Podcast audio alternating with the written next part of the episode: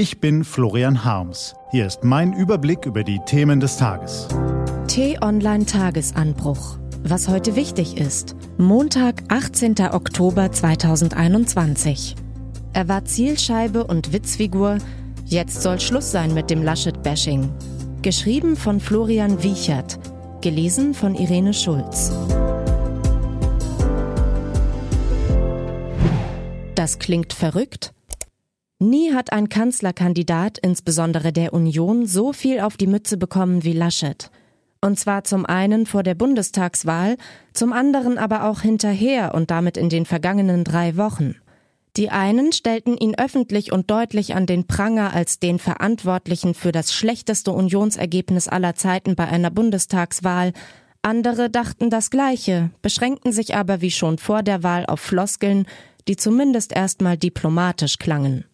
Dabei macht Laschet, und das klingt aufgrund dieser Historie erstmal total verrückt, gerade vieles richtig. Vielleicht sogar alles, wie diese vier Punkte zeigen. Erstens, sein Auftritt beim Deutschlandtag der Jungen Union in Münster. Natürlich gab es auch durchaus deutliche Kritik, trotzdem kam es anders als erwartet. Laschet erklärte, warum er die Einladung angenommen habe. Ein CDU-Vorsitzender muss bei der Jungen Union sein, in guten wie in schlechten Zeiten. Und sammelte sogleich erste Sympathiepunkte, insbesondere im Vergleich zu CSU-Chef Markus Söder. Der hatte zuletzt bei der Jungen Union in Bayern mächtig Gegenwind bekommen aufgrund des schwachen CSU-Ergebnisses und der One-Man-Show, zu der die kleine Schwester der CDU verkommen sei. Nun schenkte er sich den Deutschlandtag, was noch schlechter ankam. Zweitens, sein Schuldeingeständnis. Laschet hielt bei der JU wohl seine beste Rede seit Monaten und nahm ihr gleich den Wind für Kritik aus den Segeln. Wir haben ein bitteres Ergebnis erzielt. Nichts daran lässt sich schönreden.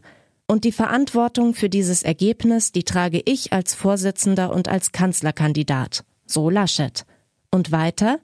Den Wahlkampf, die Kampagne habe ich zu verantworten und sonst niemand. Und das muss auch jedem so klar sein. Drittens seine Ich mache den Weg frei, aber nicht sofort Ansage. Bei einer Pressekonferenz vor eineinhalb Wochen hätten sich viele eine klare Ansage von Laschet erhofft, einen Rücktritt und das eben beschriebene Schuldeingeständnis. Laschet dagegen sprach von einem Neuanfang mit neuen Persönlichkeiten, den er sich wünschen würde. An seiner Person werde der nicht scheitern. Wenn man zu anderen Lösungen kommen wolle, sei dies möglich. Zurück ließ er verdutzte Parteimitglieder, Medienvertreter und Unionsanhänger. War das nun ein Rücktritt oder nicht? Oder ein halber, weil er ankündigte, einen Übergang moderieren zu wollen? Auch wenn ihm nun nach und nach der Einfluss entgleitet, zumindest herrscht erstmal keine völlige Anarchie in der CDU.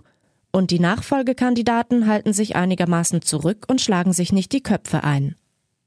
Viertens. Sein Umgang mit der Ampelentwicklung. Laschet nannte das Sondierungspapier von Grünen, FDP und SPD beim Deutschlandtag der Jungen Union in Ordnung, beachtlich und sagte, man müsse nicht sofort alles schlecht machen. Das kam auf jeden Fall bei der Jungen Union sehr viel besser an als die Abrechnung von Fraktionschef Ralf Brinkhaus mit der künftigen Ampelkoalition. Fünftens sein Handyverbot. Laschet sprach anschließend davon, nach den Durchstechereien der vergangenen Wochen das CDU-Präsidium gebeten zu haben, alle Handys auf die Fensterbank zu legen. Laschet, solange ich CDU-Vorsitzender bin, gilt ein Handyverbot, und ich würde jedem das Gleiche danach empfehlen. Ob das noch umsetzbar ist in Zeiten von Schaltkonferenzen, darf man wohl bezweifeln, aber zumindest verleiht die Idee seiner Kritik an den Indiskretionen eine gewisse Vehemenz. Mit dieser Thematik werden sich auch seine Nachfolger auseinandersetzen müssen. Bundeskanzler wird Laschet nicht mehr, ein Spitzenamt bekleiden auch nicht, aber zumindest arbeitet er an einem ehrenhaften Abgang, den er sicher verdient hat, nachdem er monatelang durch die Hölle gegangen ist. Was heute wichtig ist. Die T-Online-Redaktion blickt heute für Sie unter anderem auf diese Themen.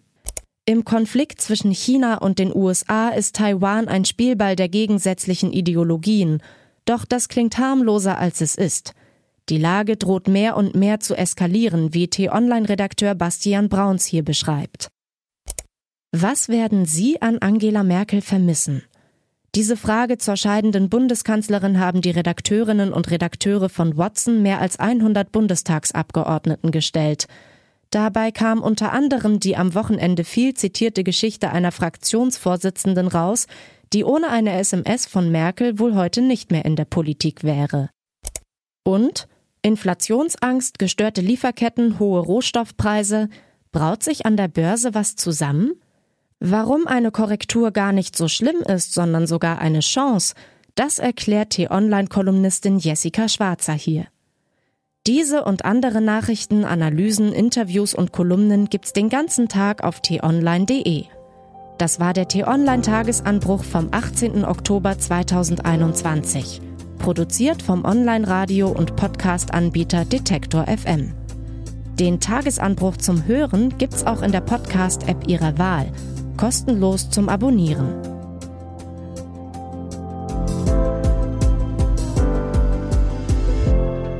Wünsche Ihnen einen frohen Tag. Ihr Florian Harms.